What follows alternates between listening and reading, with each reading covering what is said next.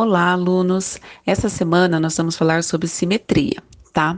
A simetria no ecossistema, em parceria com a professora de ciências, a professora Glória. Toda a questão de ecossistema vocês estão vendo no aplicativo Centro de Mídia e qualquer dúvida vocês podem tirar com a professora de ciências, a professora Glória.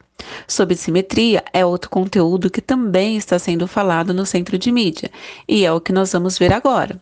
O que é simetria? A simetria é uma característica que pode ser observada em algumas formas.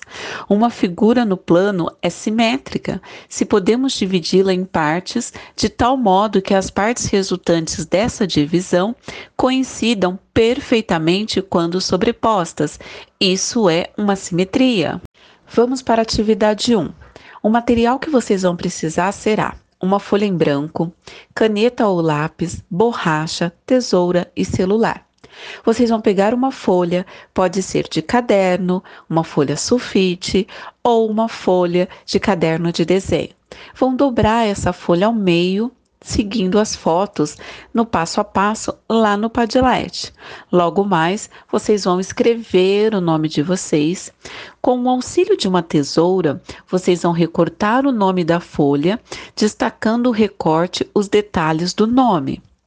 Após os nomes recortados, vocês vão colocar em cima de uma mesa ou em cima do próprio caderno e vai tirar uma foto. Vocês vão observar que nessa folha que vocês escreveram o nome e recortaram, tem um eixo de simetria.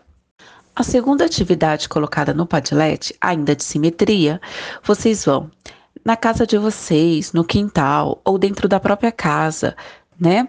Vocês vão procurar uma planta ou uma flor, ou uma folha, ou outro objeto na natureza que tenha eixo de simetria.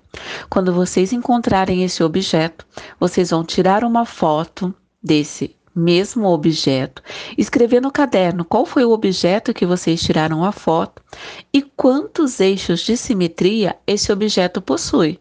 Logo depois, vocês vão me encaminhar a foto desse objeto que vocês tiraram e as anotações que fizeram no caderno.